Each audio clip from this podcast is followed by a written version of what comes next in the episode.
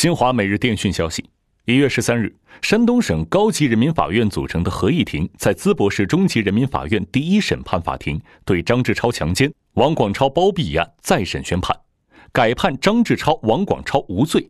改判错案彰显的法治进步值得肯定，但也留下诸多反思。先回顾这起错案的经过：二零零五年一月十日，山东临沂一名高一女生失踪，一个月后。尸体在校内一处废弃厕所被发现，警方调查认定该校高一学生张志超具有作案嫌疑。二零零六年三月六日，山东省临沂市中级人民法院认定不满十六岁的张志超强奸罪成立，判处其无期徒刑。张志超案十四年后获改判，一个重要证据是对检察机关提出的案件事实不清、证据不足的相关内容的认定。近年来，疑罪从无理念在司法实践中得到有效践行，并建诸刑事诉讼法相关条文，该判体现了法治进步，体现了司法机关主动纠错的勇气和对疑罪从无的坚守。回溯案件审理过程，还可以看到，最高人民法院的接访是推动案件重新审理的另一个关键因素。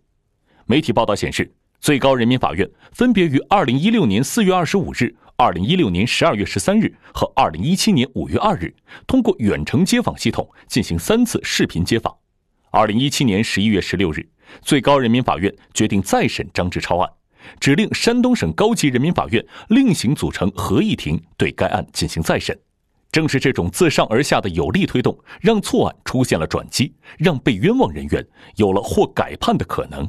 这也体现了我国司法机关借助新技术、新方式、新途径，着力推动司法公正的努力，以及广开渠道捍卫公平正义的决心。不过，虽然疑罪从无值得肯定，这起案件也触发了诸多反思。张志超被判处无期徒刑时年仅十六岁，如今已到而立之年。如果不是因为这起错案，他的人生轨迹可能截然不同。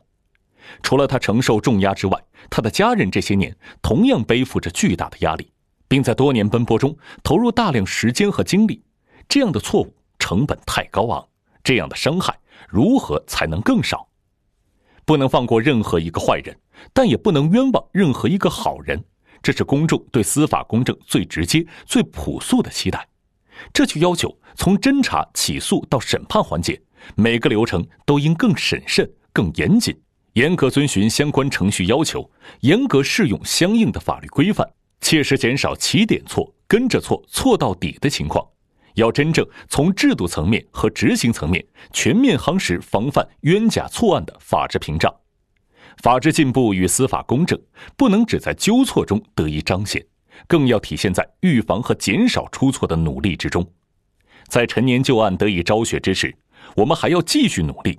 如何才能让张志超们？少一些，再少一些。